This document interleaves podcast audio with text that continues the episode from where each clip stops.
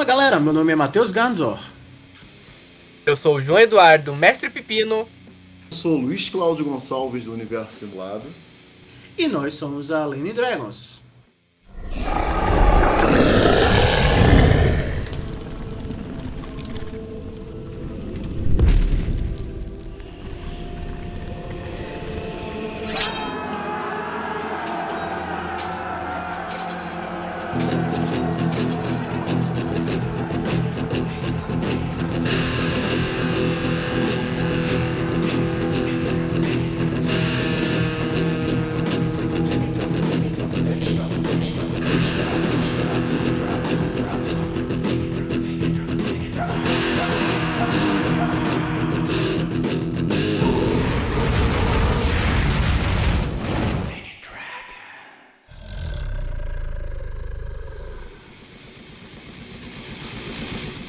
Camaradas! Querem incrementar o seu jogo de D&D? Conheçam o modo Carrasco compatível com a quinta edição. Este módulo transforma de um jogo de super-heróis em um jogo de sobrevivência, com novas regras para magias, equipamentos, pontos de vida e muito mais. Acessem-nos pelo Linktree no Instagram para pegar a versão light gratuitamente e participem dos nossos playtests e ganhem a versão beta.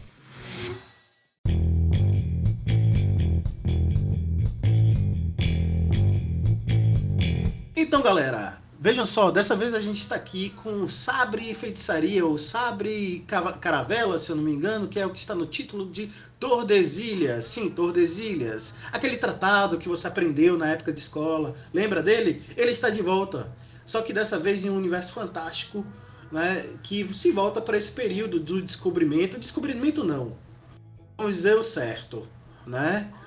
Um, uma exploração de um achamento e um verdadeiro distrato às tribos originárias que habitavam aqui, né, os povos pré-colombianos. Mas, pois bem, um jogo né, baseado um é, nesse período e eu imagino que voltado para um universo fantástico, criado pelo camarada Luiz Cláudio. Se apresente, meu caro. Que come, de onde vem, para onde vai, sacia ou mula sem cabeça, como começou a jogar RPG quando passou a produzir, a produzir conteúdos para RPG e para a comunidade em geral. Ou, oh, vamos lá. salve, salve, Marujada. eu sou Luiz Cláudio Gonçalves, é, do Universo Simulado, e lá, eu, eu sou escritor de RPG, né? É, já escrevi um livro-jogo também, os RPGs, mas Tordesilhas é o nosso carro-chefe. Né? Ah, você perguntou do meu primeiro contato com RPG, não é isso? O meu primeiro contato com RPG foi o fascinante, maravilhoso, estonteante Paranoia. Entreguei minha idade. Alguém conhece, não? Só de nome. Só de nome, cara. Eu sou meu... muito novo para isso. Mano, melhor jogo, cara. Assim, muito bom, muito bom. O Paranoia foi meu primeiro RPG. Eu fui, eu fui criado numa colônia japonesa, então é, eles não permitiam alguns jogos e eu consegui convencer o pessoal da colônia que RPG não, não gerava rivalidade. Olha só, com paranoia. e aí eles deixaram. Então eu joguei durante muito tempo o Paranoia. Foi quando eu entrei aí nesse caminho torpe do RPG. Ah, que interessante, uma comunidade japonesa. Você tem um, um, a descendência, essa é uma característica incomum, digamos assim. É que eu tenha é, é, presenciado, né? Um, um, antecedente incomum, diria o GURPS. Aí, cara, o GURPS explica a vida. O GURPS explica a vida. Eu falo, ninguém acredita. não, é, é. Vamos lá.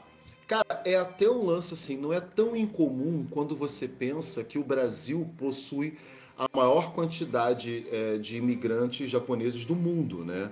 Você tem uma ideia, São Paulo, ali no bairro da Liberdade, tem mais restaurantes japoneses do que Tóquio. Meu pai, ele foi criado por, por um japonês, né? Criado não, ele foi treinado por um japonês. E aí essa tradição entrou na nossa família. Fui treinado numa tradição samurai, né? Mas eu não sou, não sou Nisei, não. Eu sou, pelo contrário, eu sou bem pretinho. né? Eu sou bem pretinho. É, então, a minha pergunta foi muito nessa direção, porque eu né, não tem recursos visuais aqui no podcast, mas eu vi a sua foto e, é, assim como eu não pareço alemão, você não, não tem semelhanças com o japonês, né? Essa, e essa piadinha eu tô fazendo porque eu fui criado com alemães, por alemães, né? Eu sou um filho Olha! por, por alemães, então eu também tenho é, é, antecedentes incomuns. Né?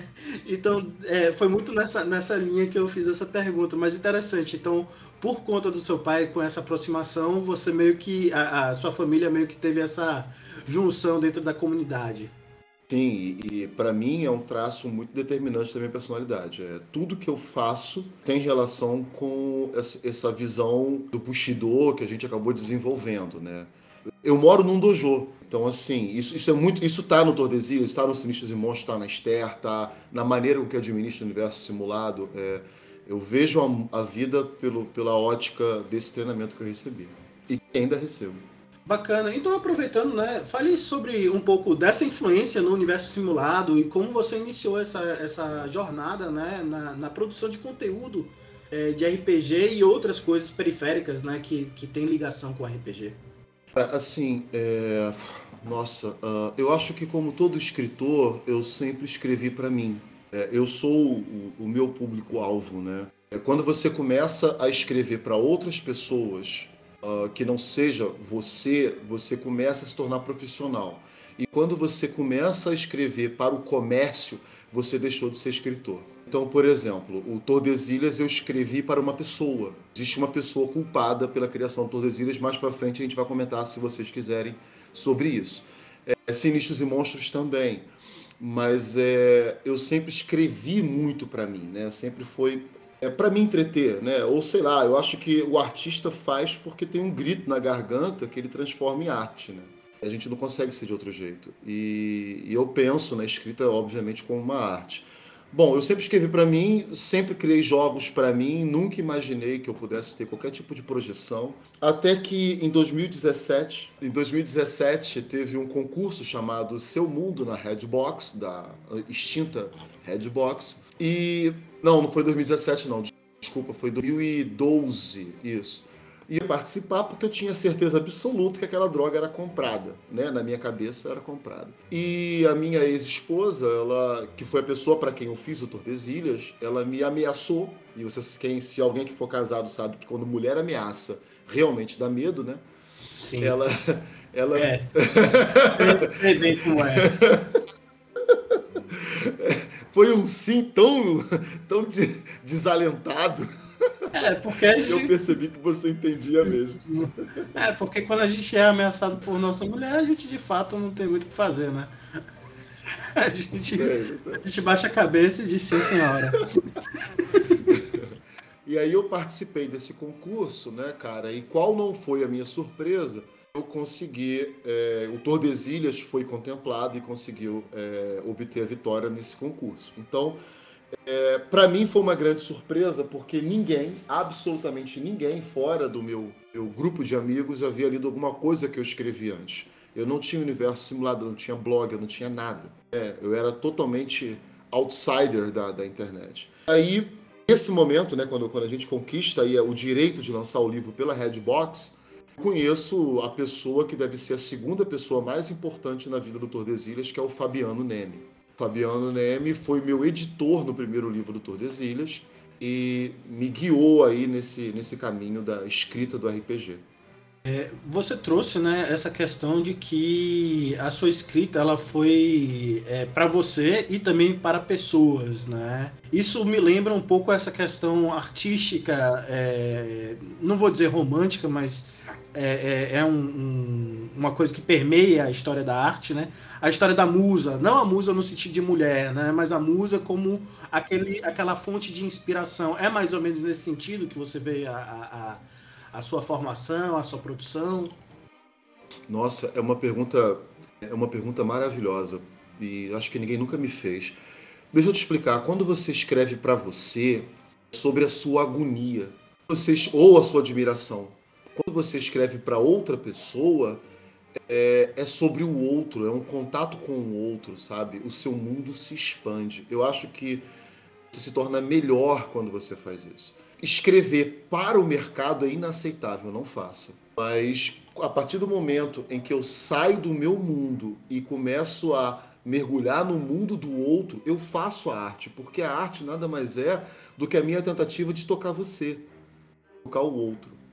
É interessante esse, esse comentário que você está fazendo. Me lembra um pouco, é, imagino que você tenha alguma ligação com quadrinhos também, é, um pouco a ideia do Alan Moore, né? Sobre o que ele entende da, da, da questão do, dos quadrinhos, da produção é, artística para o mercado, como algo que, na verdade, você está dando ao, ao consumidor o que ele quer né? E ele diz que quando se você dá ao consumidor o que ele quer, você deixa de ser artista, porque é, você está apenas alimentando o, o, aquele outro. Né? O, o artista, ou melhor, o, é algo como o consumidor, ele, ele não sabe o que ele quer né? até que a arte traga para ele, digamos assim. Perfeito, né? perfeito é mais ou menos nessa linha que, que eu acredito que o Alan Moore traz, assim, do, do desse conceito arte e comércio.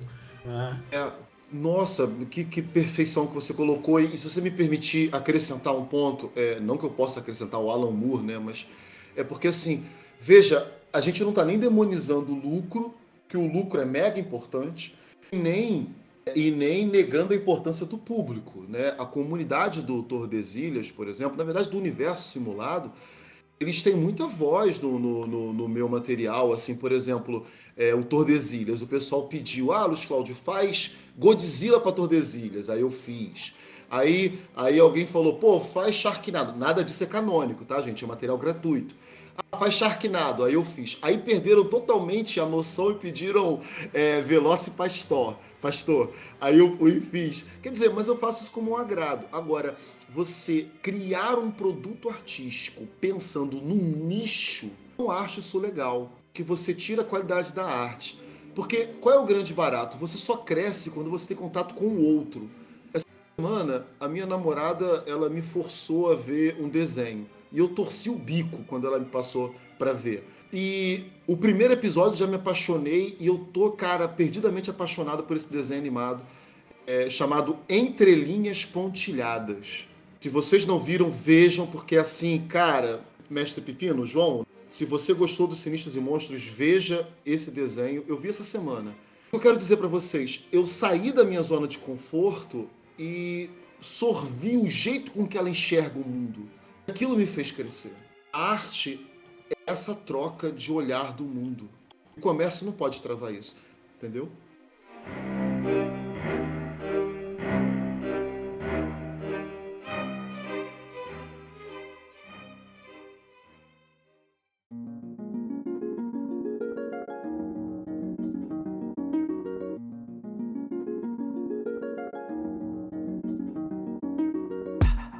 Bom, antes que a gente comece a entrar no, no, aspecto chutar a cara do capitalismo e tudo isso que a gente gosta de fazer com muito prazer, o, o, nosso querido João que está calado, ele sempre é, é, uma pessoa muito mais educada do que eu, ele sempre pede licença, quer que eu dê espaço, cedo espaço educadamente e tal. João, você que está com a língua coçando para falar dos sinistros e monstros, é a sua oportunidade. Eu tô. Eu tô mesmo, gente. Eu tô me segurando aqui. Mas já que a gente está falando em escrever para os outros, e eu acho que também nesse caso cabe botar escrever pelos outros, é, eu queria conversar um pouco também sobre Sinistros e Monstros, que foi o financiamento coletivo que a gente teve antes do Tordesilhas, antes mesmo do Ster também, né? E é um RPG sobre os monstros que a gente não vê, os monstros que são invisíveis para nós adultos que são uma metáfora para os problem, problemas psicológicos, né? Eu queria então saber de ti o que, que te levou a escrever os Sinistros e Monstros e qual a importância desse RPG para ti e para tua vida. É, caramba, olha, é, ah, vamos lá. Sinistros e Monstros, ele ele começa nada a ver e se transforma em uma das coisas mais importantes da minha vida. É, há algum tempo atrás eu fiz uma aposta com o Fabiano Neme e perdi, e ele me obrigou a fazer um RPG sobre o fim da inocência. Não consegui escrever esse RPG de jeito nenhum. Porque eu, eu sempre preciso ter uma base filosófica para poder criar. Por exemplo, é, é, Tordesilhas é baseado em Sartre. É, eu sempre busco isso. Né? Obscuro é baseado em Nietzsche e por aí vai. E eu não tinha nada para os Sinistros e Monstros, então não conseguia fazer. Até que aconteceu uma tragédia.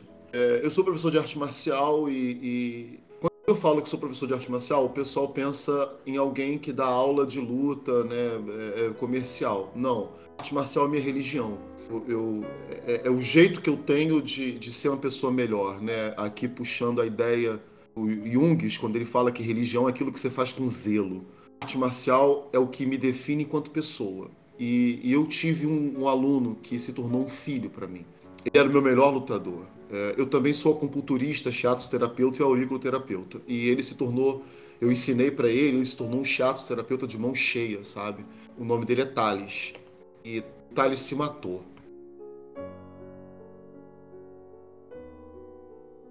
Ele tinha, é, ele tinha demônios dentro dele, demônios atrapalhando ele, que demônios no sentido figurado, pelo amor de Deus, tá, gente? Ele tinha dores, dores. Eu não vi. E, e isso me desesperou, mas me desesperou de uma forma que eu parei de dar aula por um tempo. Sinistros e monstros surgem do meu luto. Minha impotência diante de um inimigo que não se resolve com soco. E e eu, e eu escrevi Sinistros e Monstros. Uh, eu, dizer que eu escrevi por isso é um pouco de, de mentira, porque eu escrevi porque eu estava angustiado, sabe? Uh, eu tirei um pouco desse clima de angústia do livro para que porque eu queria que você eu queria que as pessoas entendessem o que eu queria dizer e não sentissem o que eu estava sentindo. O que eu queria dizer é: as pessoas estão sofrendo com dores que você não está vendo. Pare e preste atenção nelas. É essa a mensagem de Sinistros e Monstros as pessoas entendessem isso, mas eu só percebo que eu estava tentando fazer isso depois. Gente, se eu estiver confuso, eu peço perdão, acho que eu estou um pouco emocionado. Ministros e Monstros mexeu muito comigo. E eu não ia lançar esse, esse livro, sabe? E aí o pessoal do universo simulado começou a perturbar e perturbar e perturbar os fãs, né? Lança, lança, se você não lançar, a gente vai te boicotar, não sei o quê. Fizeram isso no amor, né, gente? E aí eu lancei os Sinistros e Monstros e, e a cada entrevista que eu dava para as pessoas e percebia o quanto o livro era importante, sabe? Foi um livro que não, que não veio do Luiz Cláudio, ele, ele passou por mim. Eu escrevi, mas quando eu leio o livro de novo, eu sinto que não fui eu, sabe? É como se se a criatividade né, tivesse feito um canal com, com, sei lá, com essas dores e, e a coisa fluísse. Para vocês terem uma ideia, o sistema de regras eu criei numa caminhada, de, numa, numa, num passeio de bicicleta, sabe? muito assim, muito fluido a coisa, né? E acho que Sinistros e Monstros é um pedido de socorro. Eu acho que Sinistros e Monstros tem que ser lido porque a gente tem que entender que o outro tem dores que a gente não enxerga. Sinistros e Monstros é um livro sobre depressão e ansiedade para quem não tem depressão e ansiedade. Então, se alguém estiver assistindo aqui e ouvir alguém falar que está desistindo, que quer desistir da vida, ou sofrendo com depressão e ansiedade, pelo amor de Deus, caminha para um psiquiatra, para um psicólogo, não tente ajudar do teu jeito, porque você pode se arrepender como eu me arrependo até hoje.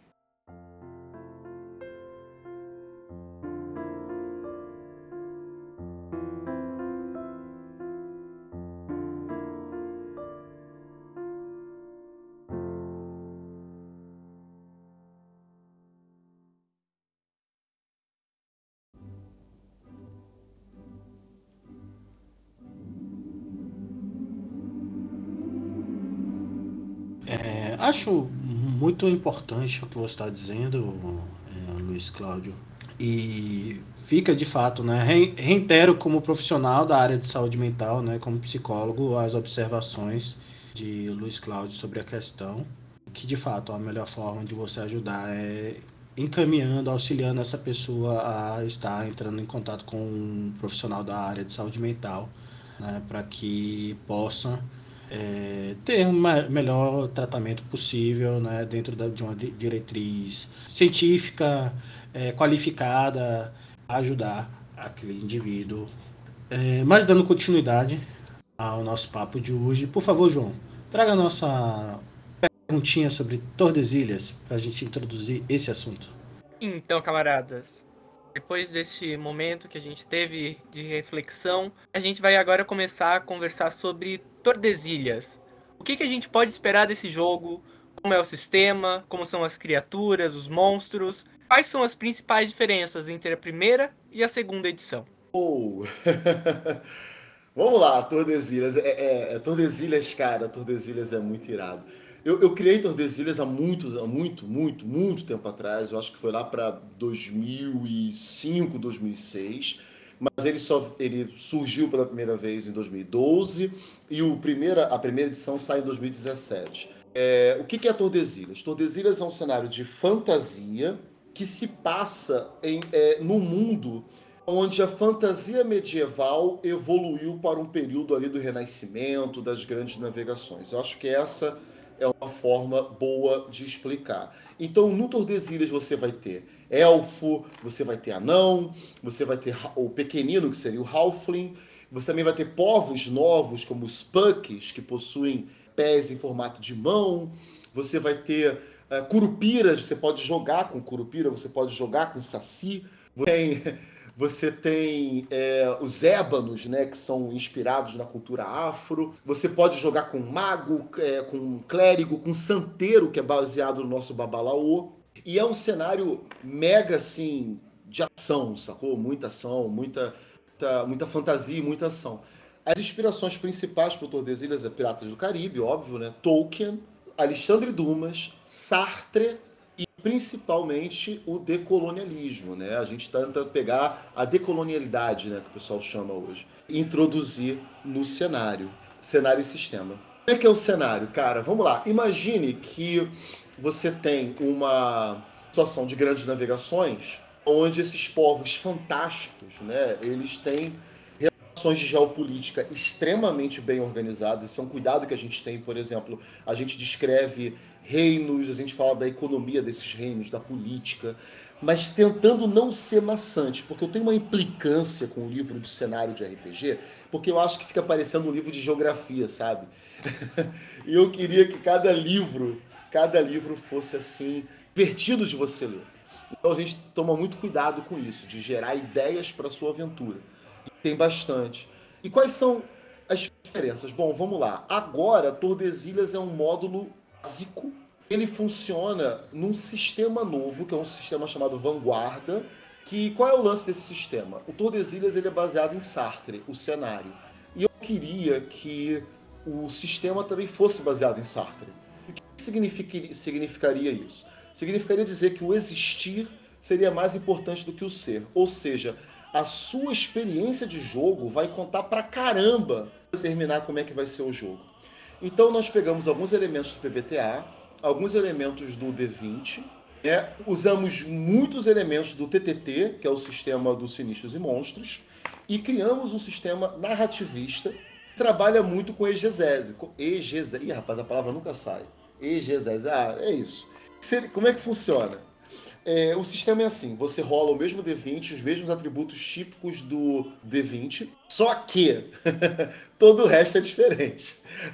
Porque é um jogo que permite narrativa compartilhada, RPG solo e cooperativo. Então você pode, por exemplo, interagir a informação do outro. Você pode, se eu tirar um, um algo deu errado no dado, que é uma falha crítica, você pode se meter e dizer o que aconteceu comigo. Sabe? Se, se cair 20 ou 1 no dado, nós temos que gritar touché. Quem gritar mais alto, quem gritar antes, quer dizer, vai poder narrar a cena. Então ele brinca com esses elementos, sabe? De quem é que está narrando a cena. Estou conseguindo acompanhar? Sim, é, na minha cabeça é, ficou tipo quando a gente vai bater o Uno. Né? Então, Uno, tal. Tá. aí. É, muito bom. Para quem, para quem é mais rápido, assim, eu entendi muito, pelo menos na, minha experiência, eu, eu captei muito essa, essa paridade aí. É, pior que é isso, porque o que acontece? Eu fiquei pensando, mano, eu quero trazer aquele sentimento de wow, sabe, que você tem quando vê filme de pirata, eu quero trazer pra mesa. Então eu falei, tem que ser um jogo gritante.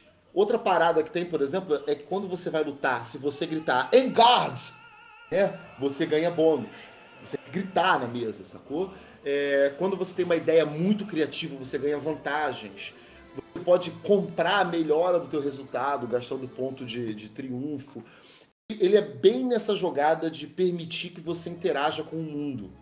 É isso o sistema que eu estou falando. Concernente ao cenário, o cenário é o mesmo, só que ele foi ampliado. Nós passamos, eu acho que teve um, uma passagem de cinco anos, então algumas coisas mudaram, e nós apresentamos mais reinos também, mais países também.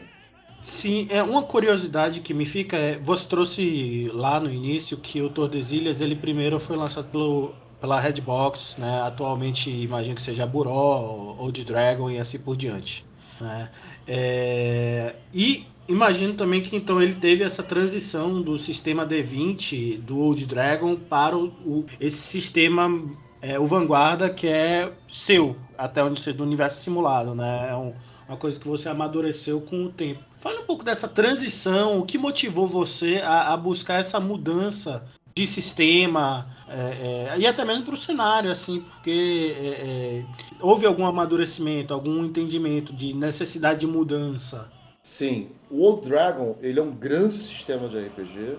É, eu gosto muito, mas ele tem uma questão. Uma vez eu fiz uma entrevista com o Fabiano Neme, né? Eu, eu já, já tive podcast. Eu sei como é que é o sofrimento da edição. mas numa, numa entrevista com o Fabiano, é, o Fabiano disse que o Old Dragon era um RPG de terror. E, e, cara, se você pegar a primeira edição, eu não sei como é que tá a segunda, eu, acabou que eu não, não acompanhei muito. Mas se você pegar a primeira edição, você vai ver que ele realmente é um RPG de terror. Pega o bestiário, a quantidade de monstros típicos de terror que tem lá. Tem Cthulhu, velho, né? E o Tordesilhas, ele deveria ser, acima de tudo, um sistema criativo, onde a sua criatividade permitisse qualquer coisa. Permitisse você fazer qualquer coisa no jogo. Eu tenho uma frase para o Vanguarda, que é sim, você pode. Uma frase que fica muito na minha cabeça. Só que eu queria fazer isso sem ser chato. Porque quando você pega, é, por exemplo, vamos lá, quando você pega um sistema que tem muitas opções, você fica preso num labirinto de opções. Você não sabe como tatear. Quando você, quando você quer dar muita é, solução para questões, você gera tabelas muito grandes. Eu não queria isso. Então, o que acontece? Toda tabela do Vanguarda é, são tabelas para criação de aventura. Né? E todas as ideias, por exemplo, como um acerto crítico, o que, que acontece e tal, é feito no improviso. Tudo isso foi pensado porque o Tordesilhas nunca se encaixou muito bem no Old Dragon. Não é cuspir para cima, eu adoro o Old Dragon, mas eu pensava em algo mais heróico. Só que tem uma, uma questão importante aqui. É, heroísmo e ousadia não é a mesma coisa. É, vamos lá. A maior parte dos jogos, quando quer ser heróico, ele se torna overpower. Então você tem tanto poder, tanto poder, que você não tem medo do zumbi. E às vezes quebra o sistema.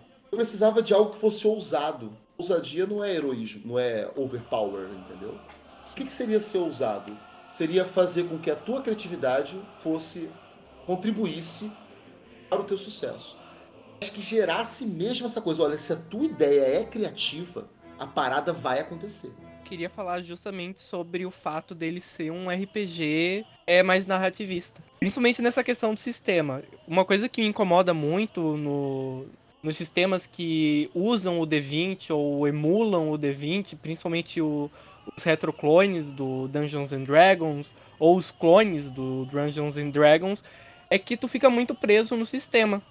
Às vezes tu quer fazer alguma coisa, tu, tu tem uma ideia super legal para usar uma magia de uma forma diferente, e quando tu vai tentar dizer isso pro mestre, ou tu vai falar isso pros outros jogadores, o pessoal simplesmente olha para ti e diz: "Tá, mas o sistema não deixa tu fazer isso dessa forma". Eu acho que é um ponto muito legal do, dos RPGs que vocês têm na, na Universo Simulado esse fato deles serem mais narrativistas e darem a oportunidade do, do jogador ser criativo e resolver as coisas de uma forma criativa. Feita a tua colocação, porque isso é inclusive típico de pirata. O pirata ele vai se pendurar no candelabro para poder atirar no inimigo. Isso em outros sistemas geraria uma desvantagem. O vanguarda gera vantagem. Então, exatamente você você definiu a magia, por exemplo. Eu não poderia usar uma magia vanciana com todo respeito ao pessoal que gosta, tá, gente? Por favor, eu, eu, eu gosto dentro das propostas do cenário. Mas para a proposta do Tordesilhas, a magia tem que ser criativa. Ela não pode ser punitiva. É, é, a gente queria fazer esse tipo de sentimento de que sim, você pode. O dado se. Outra, outro problema típico do D20 é o dado, porque o D20 ele é mega aleatório. Né? Parece que é 5% para cada número. Então ele é muito aleatório. E eu tinha que manter o D20 porque muitas. O, o, o, tô falando do dado, tá, gente? Porque muitas pessoas jogavam Tordesilhas com D20 e seria um impacto para eles. Então eu falei: não, meu irmão, vamos fazer o seguinte: vou usar essa aleatoriedade a favor, a favor do jogo. Novamente, é, como eu falei, eu vejo muito o mundo pelos olhos da luta, né? E a gente estuda muito uma religião chamada taoísmo, que é uma, uma filosofia. Ela sempre fala sobre o caos e a ordem caminharem juntos, né? É basicamente isso, né? O yin e o yang caminharem juntos. Eu falei, já sei, eu vou amar, eu vou amarrar o dado narrativamente. A gente faz essa brincadeira no Vanguarda. Você pode amarrar o dado narrativamente. Tem um, um desastre no teu dado. Gastou um triunfo, você narra como que aquele desastre não foi tão ruim assim. Outra coisa que também me incomoda, que eu acho que o Vanguarda não poderia ter, e aí a gente tirou, é essa demora que tem para você poder é, ter um combate, por exemplo, três, quatro etapas. Para vocês terem uma ideia, no Vanguarda você resolve todo, todo o ataque em uma única rolagem de dado. Você resolve a iniciativa, o ataque em si e o dano numa única rolagem de dado. Uma curiosidade que me surgiu, retornando um pouco ao assunto que você tangenciou um pouco antes, que era a questão do desafio. Você falou muito do, do heróico, né? É, e trouxe uma característica do heróico que é, uh, ao mesmo tempo em que você pode, né? Sim, você pode, uh, você traz sim, você pode, mas veja só, não quer dizer que você vai sair batendo em todo monstro que aparecer na sua frente. E isso eu acho interessante porque, de fato, né, em determinados jogos do D20, sim, ouvinte, você está me ouvindo reclamar de novo do D&D. e, e, eu gosto do D&D, não é, não é por isso, mas eu, eu tenho essa, essa crítica, para mim ela é, é muito relevante, que é essa questão do desafio. É, minha opinião é que se você jogar o jogo por raw, né, é, o jogo cru, é, seguindo os modelos de desafio propostos, em geral você acaba não tendo muitos desafios reais no jogo, né? E aí eu gostaria de saber como é que essa transição entre o heróico e a, e a possibilidade de que o jogo ele se torne desafiante para aqueles que vão jogar, né? A sensação de que, opa, eu tô correndo perigo de fato. Pô, perfeito. É, é, essa situação. O jogador de RPG tem uma. Tem um. Não todos, tá, pessoal? Pelo amor de Deus, mas eles tendem a ter uma visão e eu acho um pouco limitada, que é assim. Uh, você quer um personagem overpower. Eu entendo você querer um personagem overpower. Mas por que, que Batman faz mais sucesso que Superman? Entre tantas coisas, porque o Batman é falho, sabe? Ele é falho, ele corre risco, enquanto que o Superman não corre você tem um personagem que corre risco real, a coisa fica mais emocionante. Então, é, essa preocupação a gente teve, e cara, foi uma preocupação muito, muito grande. Especialmente porque o risco de uma coisa assim dar errado era muito grande. Eu chamei muita gente boa para me ajudar. O, o, dizer que o Vanguarda foi criado pelo Luiz Cláudio né, é, é, é, é muito egocêntrico. Não. A gente trouxe as propostas iniciais, mas muita gente me ajudou. Mas assim, vamos lá, como é que a gente fez, como é que a gente pensou isso? É, ousadia. O que, que seria a ousadia? A ousadia não é não ter risco. Ousadia é, apesar do, do cagaço que eu tô de morrer, eu vou tentar. O sistema me ajuda. Tem uma, tem uma situação no. no tem, tem algumas situações do Vanguarda que favorecem muito isso. Primeiro, são os pontos de triunfo. Que a mecânica remete muito aos pontos heróicos, né? Que são aqueles pontos que você usa para várias coisas. Só que no Tordesilhas você vai usar eles sempre para mexer no teu resultado no dado. Você pode gastar um ponto de triunfo para melhorar um resultado no dado ou gastar um ponto de triunfo para piorar um resultado no dado. Porque o sucesso no Tordesilhas é escalonado. E aí vem toda a graça. Você pode ter um algo deu errado, que gerou uma desventura. Você se ferrou e gerou um problema maior. Foi quase, que você quase acertou. Um sucesso e um bravíssimo. Só que se você tirar um ou, ou 20, você tem que gritar touché e quem gritar touché vai poder narrar o resultado. Beleza. Além disso, a gente criou alguns elementos para poder, todos narrativos, para poder gerar, melhorar o teu ponto de triunfo. Por exemplo, geralmente nos outros jogos, você ganha pontos de triunfo descansando. O Tordesilhas é um jogo de ação. Eu não quero você sentado descansando. Eu quero isso para você. Né? Então, como é que você ganha pontos de triunfo no Tordesilhas? Você ganha pontos de triunfo no Tordesilhas inserindo elementos na cena, sacou? Cada jogador inventa ou sorteia uma quantidade de palavras-chave no início do jogo e você vai gastando isso no jogo, você vai, vai introduzindo isso no jogo. Quando você introduz uma quantidade de lá, acho que são três, se eu não me engano, você ganha pontos de triunfo. Estão percebendo que a situação que está sempre é, te obrigando a participar da narrativa? Sempre, sempre, te colocando ali para criar? Sim, é, isso é uma questão que eu acho bastante interessante. Né? É, na verdade, assim, é, primeiro que ousadia eu acho que é, é a própria ideia do, do, do, sistema. Né? Ele me parece bastante ousado. E, e aí eu, aqui, talvez seja por, por ser leigo, etc., mas eu, eu tenho a, a sensação né, quando eu jogo é, é, RPG, que tem muitos jogadores que, que partem para sistemas com muita regra, porque eles podem evitar interpretar ou se expor de alguma forma. É, porque, é, digamos assim, não, a palavra esconder-se não é a, a melhor, mas é, substitui a talvez o medo ou a timidez de se esconderem atrás do sistema, né? Ah, eu vou tentar convencer ele, eu rolo o D20 mais 57, pronto, eu convenci o dragão de que ele é uma lesma. É... Muito bom. É, é, dragão com é... crise de identidade. Eu vou chamar o Matheus para cuidar dele. É, né, nesse, é, mas tem um, tem um pessoal que, que vem nesse, nessa linha, né? De, ah, não, tirei 20, então convenci o dragão de que ele é um abacate. É. então, é, mas assim, é, é, e eu, eu vejo que o, o, seu sistema, ele puxa as pessoas, né? A, a, ao que dá buchada, né? Digamos assim, é, o, o, quem estiver narrando, ou o jogador, na situação, gritar na mesa, tal Tuxé, aí vira aquela algazarra, né? É, parece aquela mesa de, de, de coroas é, é, jogando dominó que dá uma buchada de cena e aí bate na mesa, levanta e aponta o dedo para os outros. Eu acho que, que causa um pouco essa interação, que eu acho massa, eu acho legal. Né? É, mas você também vê que, que há uma atração de público dentro do Tordesilhas, do, do, desse sistema, ou você percebe que todo mundo consegue interagir tranquilamente com, com essa condição?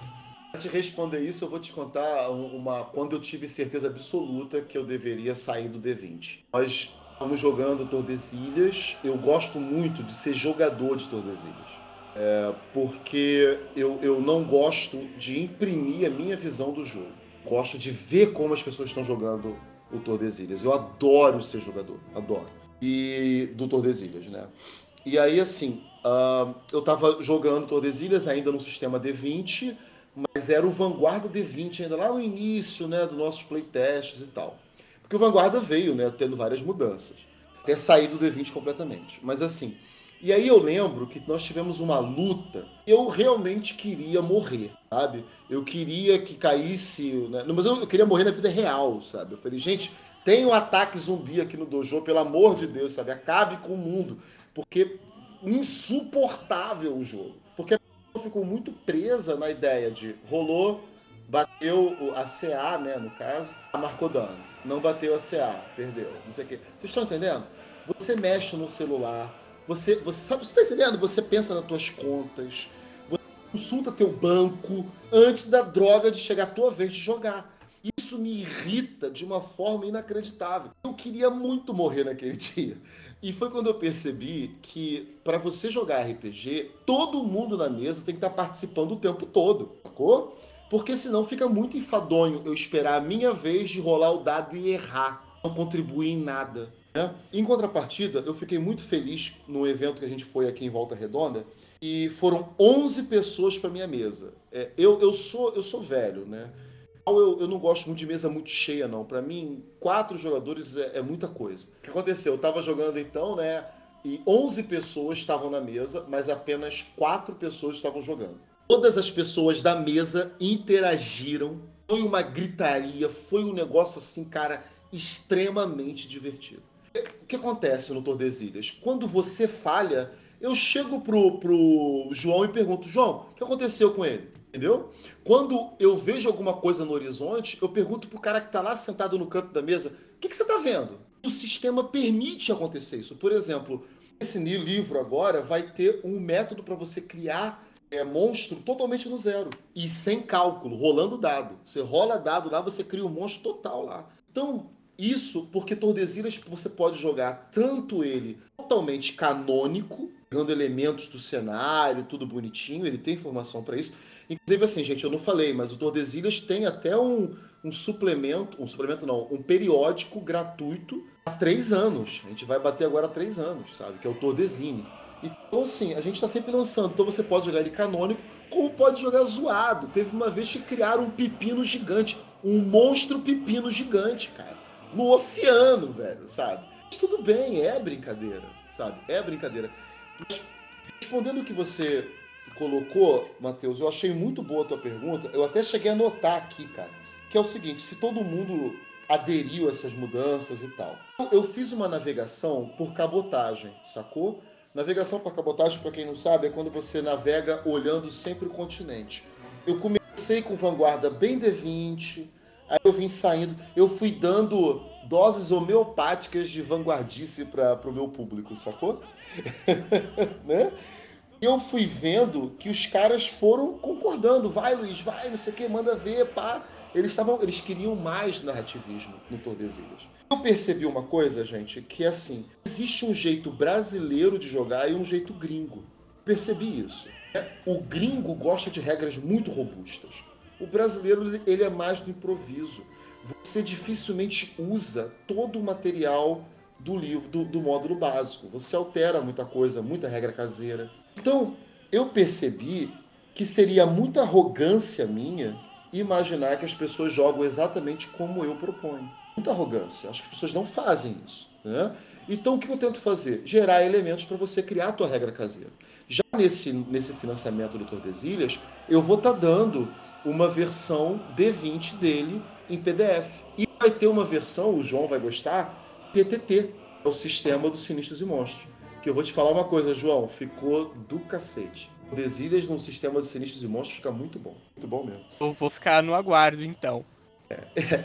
E para completar o raciocínio, rapidinho, é, a gente fala sobre decolonidade, que é você tentar criar uma visão brasileira é, da, nossa, da nossa própria cultura, porque a gente tem muito uma visão eurocêntrica, né, que parte do europeu. É, só que eu sinto falta de colocar isso também no sistema.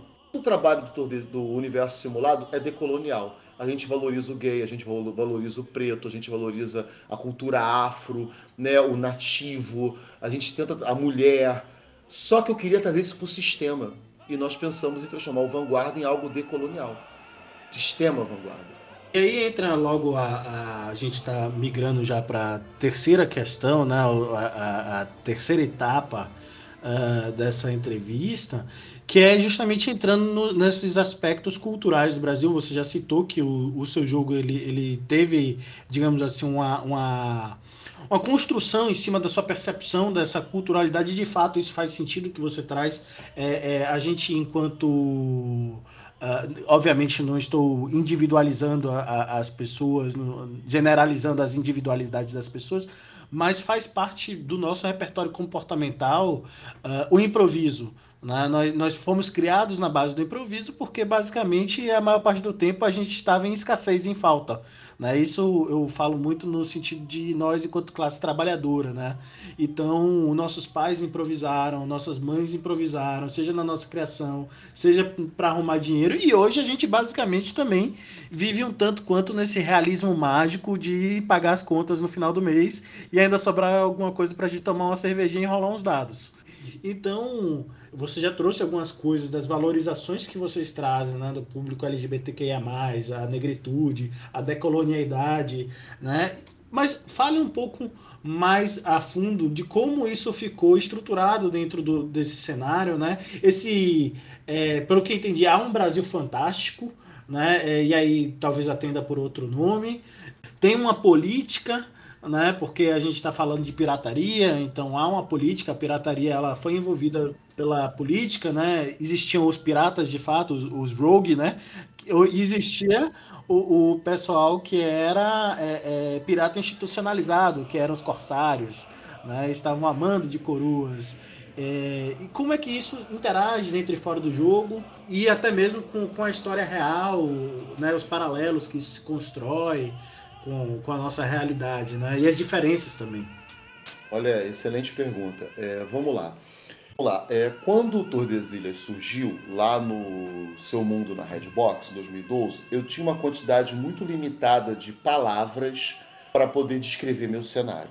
Então eu falei, cara, se eu começar a inventar nome difícil, ninguém vai entender. Então eu fiz uma, uma, uma, uma ideia, tive uma ideia que eu acho que ajudou muito no futuro do Tordesilhas, que foi o seguinte: eu vou criar, eu vou criar é, países completamente saídos do, da criatividade, mas que vão ter funções geopolíticas semelhantes a países da nossa realidade. Por exemplo, você lá tem Castélia e Lusitano. Então você logo sabe que é Espanha e Portugal, logo você sabe que são os donos do Tratado de Tordesilhas. Beleza, você entendeu toda a geopolítica. Só quando você lê o livro, você descobre que Castélia é uma nação de elfos fanáticos religiosos. Lusitans são descendentes de anões. Estão entendendo? Então, é isso, essa estrutura, ela é colocada em tudo do Tordesilhas. Eu parto do conhecido, a gente ir pro aprofundado. Então, por exemplo, quando você pega a, a, o esqueleto do, do Vanguarda, você lembra muito do D20. Todo mundo conhece os seis atributos do D20. Mas quando você começa a ver como rola o dado, como é o combate, você vê que não tem nada a ver, que foge daquilo que você conhece. Mas a introdução, ela é sempre um lugar conhecido. E isso vem de encontro ao que você falou sobre a decolonidade. O, o Tordesilhas, ele sempre buscou a decolonidade.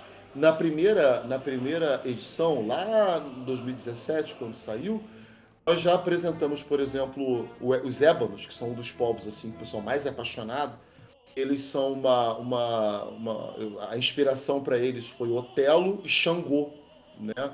Tanto é que o símbolo da nação deles é um Oxé. Quem não sabe, o Oxé é o símbolo de Xangô, que é um machado de duas, de, de duas lâminas, porque representa a justiça, né? Que corta lá e corta aqui também, né? Então, assim, é, já ali eu estava começando a plantar semente. É, é, e aí a gente vem, né? O Tordesilhas teve, nós tivemos quatro suplementos, não, três suplementos Tordesilhas. Oceano Desconhecido, peraí que eu estou pegando aqui, é isso mesmo. Rui Sangue e Árvore das Artes Mágicas. Foram três suplementos lançados, né? E sempre aumentando isso. Por exemplo, o Oceano Desconhecido, que é o mais famoso, que o pessoal gosta pra caramba, nós fizemos já uma ruptura pela primeira vez com a ditadura da beleza. Nós introduzimos uma elfa gorda na capa. É, e eu lembro que alguém falou assim: pô, Luiz, tu vai botar uma elfa gorda, ninguém vai comprar, porque o pessoal gosta de ter homens fortes e mulheres esbeltas na capa. Eu disse: ninguém então vai comprar esta merda, porque eu quero uma elfa gorda na capa. É, e foi o maior barato, porque muitas mulheres falaram: poxa, obrigado, eu me senti representada. Né? Então, assim, essa proposta de decolonidade ela vem crescendo no universo simulado porque eu fui percebendo que eu não conseguia guardar isso para mim. Eu queria ver o meu povo lá. Inclusive, tem até essa ideia na proposta dos nossos jogos. Por exemplo, por que, que eu, eu, eu gostei, eu usei o improviso?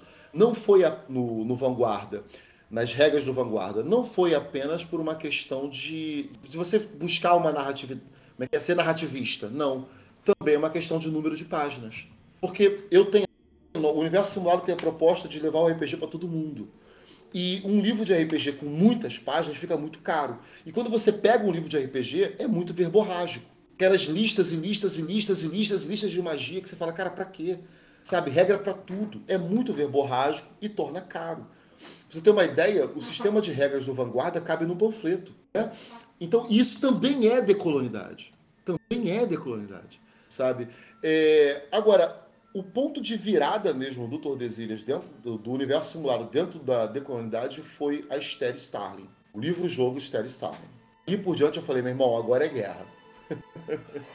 o, falando desse ponto da decolonidade, eu acho que exatamente esse ponto que diferencia o Tordesilhas de outros RPGs que também tratam sobre piratas, como por exemplo o Sétimo Mar. O Sétimo Mar é muito eurocentrado então tudo gira em volta da Europa, em como as grandes navegações ocorreram, como essas nações eram grandiosas. Já o Tordesilhas ele é muito mais voltado para a nossa visão da, da Méfrica Ladina, da Méfrica Ladina em que a gente vive, né? Eu acho que é um ponto muito importante que vocês acabam trabalhando dentro do RPG. Porque a nossa visão enquanto colônia é sempre aquela coisa, nós somos inferiores a eles, a quem nos colonizou.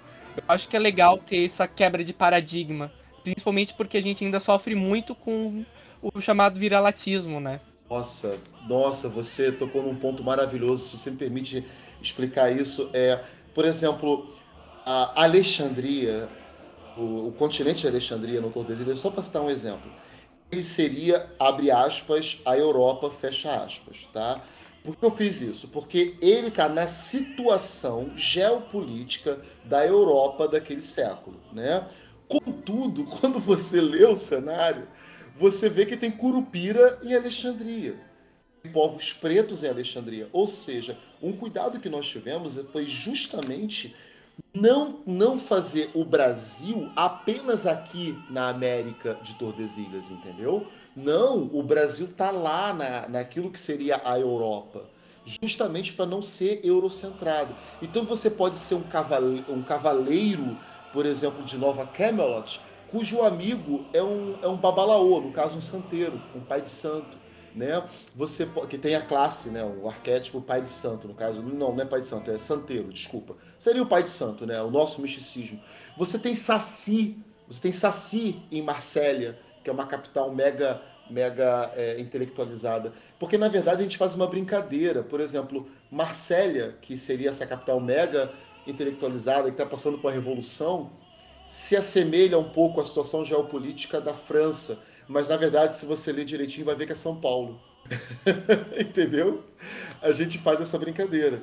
Inclusive, é, o, o Brasil propriamente dito, né, seria Vera Cruz, existe. Mas nós também temos um outro chamado República do Café, que é uma zoada com a política brasileira da era Bolsonaro. A, a visão tolkieniana, ela invadiu muito a, a, nossa, o nosso imaginário. Eu, a gente, de certa forma, fala sobre isso, inclusive no, em um dos últimos, é, é, agora falando hoje, não é o nosso último episódio, porque o último é falando sobre Alien RPG, mas o anterior a esse, é, que é pele, é, pele, Negra, Fantasias Brancas, né?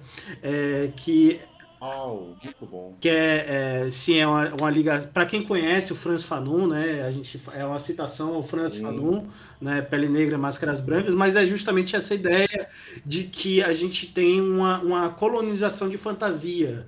Né? É, e até mesmo no Alien RPG, a gente, é, é, eu falando com o Jonas na, na nossa última entrevista, Cara, a gente está falando de uma colonização do espaço. Só que na colonização do espaço não tem África. Né? É, assim, o, o, os países que se organizam por essa disputa é, é, pelo espaço é, não tem. o Oriente Médio é mal citado, a África, o continente africano e os seus países uh, são inexistentes no sentido é, é, geopolítico. Né? E o que tem de sobra tem as Américas, tem inclusive uma, até uma certa relevância para o Brasil e, e América Latina, com frota e etc. Mas sob a bandeira dos Estados Unidos, né? E ainda assim é um, é um jogo que tem até suas razões dentro do jogo para dizer isso, porque embora seja um jogo de terror com, é, é, é, com alienígenas, é um jogo de luta contra as grandes é, contra as megacorporações, mas ainda assim não consegue ser decolonial, né? Porque é pensado por suecos. Caramba, cara. Nossa, é, é muito boa a tua, a tua análise. É, só pra, se você me permite colocar dois exemplos que aconteceu comigo, quando eu lancei Ster Starling, eu fui muito atacado. As pessoas mandavam zap para mim me atacando. É, é, é, por exemplo, disseram: Ah, você está querendo lacrar, porque a Esther é preta, né? Ela é uma escritora de elite brasileira é preta. Qual é o problema? É que o pai dela é inglês e ela é e ela é, e a mãe é uma professora brasileira, né? Então ela é ela é negra, mas tem um nome é, inglês, né? Então muita gente, e isso faz parte da história dela. E muita gente me atacou dizendo que eu estava lacrando. Eu falei: "Filho, você já olhou minha cor? Eu não sou branco não, filho, sabe? Como é que por que eu vou botar uma ruiva, parceiro?" Então assim, é, a, a, galera tem essa parada, né? O, o, existe uma, uma, preocupação, e o Fanon trabalha isso, de qual tipo de espaço o preto pode ocupar. Então veja, não, o preto não pode ser o colonizador. Né? essa é a visão, gente, colonialista, né? Por exemplo, no caso do Tordesilhas, eu tive dois problemas com isso. Um deles foi o Fá. O Fá é um reino que saiu de Salgarian, que é a África de Tordesilhas, e foi para Alexandria. Eles colonizaram aquilo que seria a Europa do cenário de Tordesilhas. E, e, isso gerou muito, muita, muita reclamação. E quando eu lancei o Curupira, não sei se vocês chegaram a ver a imagem de um Curupira, maravilhosamente desenhado pela Fernanda. É, quando a gente lançou a imagem de um Curupira pirata, eu fui muito criticado. O pessoal falou assim: não, mas Curupira não pode ter arma de fogo. Eu falei, mas por que não? Por que, que não pode? O elfo pode e o Curupira não pode. Vocês estão entendendo? Sim, sim. E nesse ponto é interessante assim, porque tanto os elfos é, é, europeus quanto o Curupira, né, eles têm uma origem simbólica muito voltada no trickster. Né? Isso eu estou falando muito do, das culturas originárias desse, dessa, dessa lenda, não, não a forma tolkieniana de interpretação. A gente Uhum. Né? Então, é, é, o, o Curupira, a, a, a, o nosso folclore, né? Nosso, nossa narrativa popular é muito baseada na, na, na, nas criaturas trapaceiras. Né? É, e, e, de fato, a única coisa que a gente fez foi não ter uma visão, é, transformar uma visão romântica né, de antepassados míticos dessa, de, é, é, dessas criaturas, que é o que Tolkien fez. Né? inclusive fazendo de uma forma bastante é, é, racista. Né? É, é, de um, se a gente for olhar de, de um, com, com, a lupa, né? assim, gosto de Tolkien, gosto da obra dele, assisto Anéis do Poder e etc. Mas fazendo uma análise é, mais realista sobre o assunto, tem muito dessa veia. Mas meu caro Luiz Cláudio, a gente está encaminhando então para o final desse bate-papo super agradável com vocês, super revelador, emocionante em muitos momentos. Por favor, faça o seu jabá, né? E suas últimas considerações. Vamos lá, cara. É, nossa, muito bom bate-papo. Adorei as perguntas. É, é, vocês são incríveis, de verdade. É, e, bom, eu, o, o Tordesilhas, Sabes e Caravelas, segunda edição, está lá é, em financiamento coletivo. Nós já estamos em 204%. É, batemos todas as primeiras metas, criamos novas metas, né?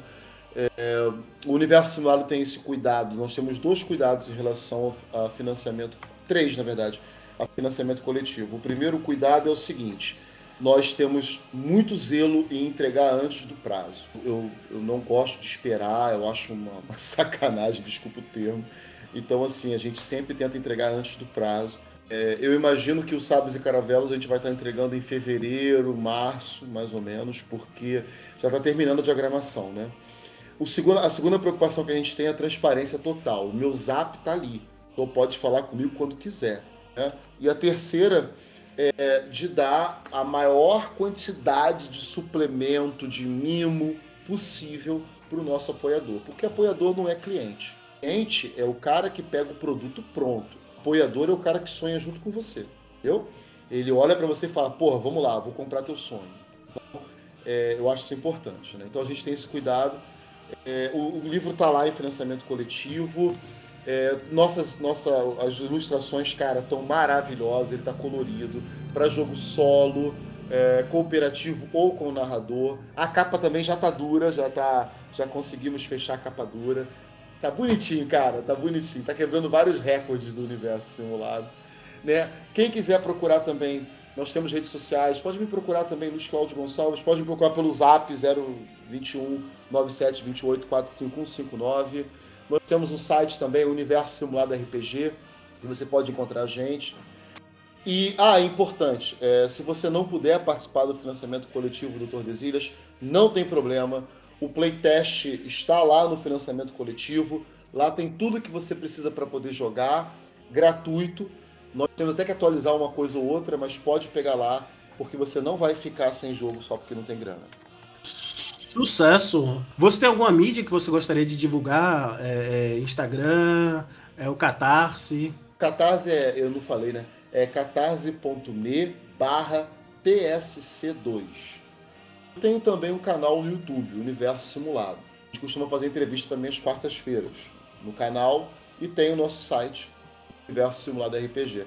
Cara, nós temos. Ah, tem Instagram também, Universo Simulado. Tem Twitter, mas eu quase não uso Twitter porque eu tenho medo do Twitter. eu tenho medo. Eu sou velho. Né? Aí eu não sei me virar.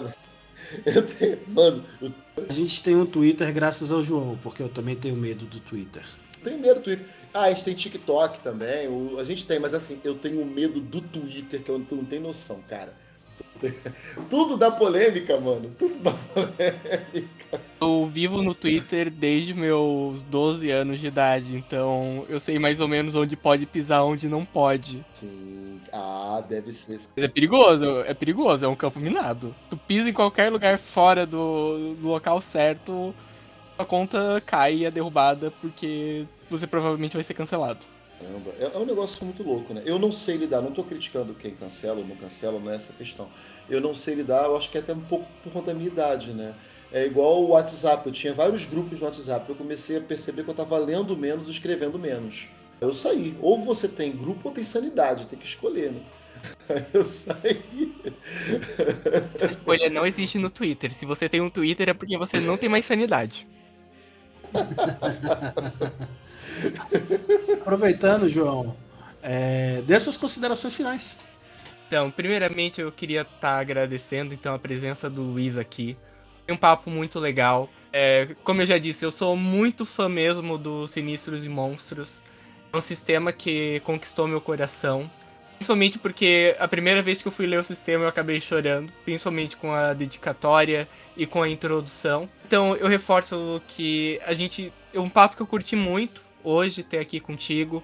E como um jabazinho, né, que não, que não pode faltar, eu peço então pro pessoal, já que a gente falou do Twitter, seguir a Lenin Dragons no Twitter, arroba Dragons RPG. A gente tá lá, tá um pouquinho meio parado, mas eu interajo com o pessoal que quer interagir. Eu, se o pessoal me xingar, eu chamo o Perimar para me defender. E a gente vai nessa. É, aproveitando, vocês também podem encontrar a gente no arroba RPG no Instagram. Além do Twitter, a gente tem o Facebook. E talvez, né, se o nosso camarada João é, tomar coragem e vocês nos apoiarem, a gente também pode abrir o nosso cu. Né, para que vocês possam então conhecer o cu da Lane Dragons e interagir com a gente através dessa nova rede social. Não, não era o que vocês estavam pensando, minha gente. E... Eu tô até agora sem entender o que, que é isso aí. Pra quem não sabe, o cu é o novo Twitter, ele foi desenvolvido por indianos. Já que ninguém mais aguenta o maldito bilionário Elon Musk, o, o cara que não consegue nem respeitar os próprios funcionários. Então a gente resolveu migrar por cu e abrir o cu pra todo mundo. ah, eu que tirar o áudio, cara, isso tá muito errado. Bom, e depois dessa situação, tranquilo. Bom, e se você quer nos apoiar, você pode fazer isso a, através do apoia.c barra RPG e nos acessar né, através dessa mídia para poder nos apoiar. É, dê uma olhada nos brindes que você pode ganhar, nos apoiando, né, nos ajudando e fomentando também novos projetos que a gente está tentando desenvolver. Se interessa a vocês, se vocês gostam do, do, do, nosso trabalho, nos ajude. É uma forma bacana de interagir com vocês, de construir esse projeto com vocês, né? E também vocês podem participar né, do nosso grupo de WhatsApp. O grupo lá você pode falar de marxismo, de luta decolonial e também falar de RPG tudo junto e misturado. Sim, você pode falar de política lá, jogar dados e é Bolsominion free. Sim, é Bolsominion free. Até porque se você for Bolsominion, nem lá você vai estar. Você vai ser cortado. Agradecemos aos nossos apoiadores esse mês: Gabriel Ferreira da Cunha, Algan Tanda, Guilherme Jusces Dias Moreira, Eduardo Pequeno, Davi Ferreira Alves da Nóbrega, Fábio Beckmal Correia, Jean Rodrigo Ferreira, Brian Gentil Fonseca, Gabriel Ferreira da Cunha, Perimar Moura, Zé de Santos, João Eduardo Alves Croix e mesmo Matheus Ganzor. Um abraço, foi um prazerzão estar aqui com Luiz Cláudio, conhecendo o Tordesilhas. Nos vemos numa próxima. E tchau.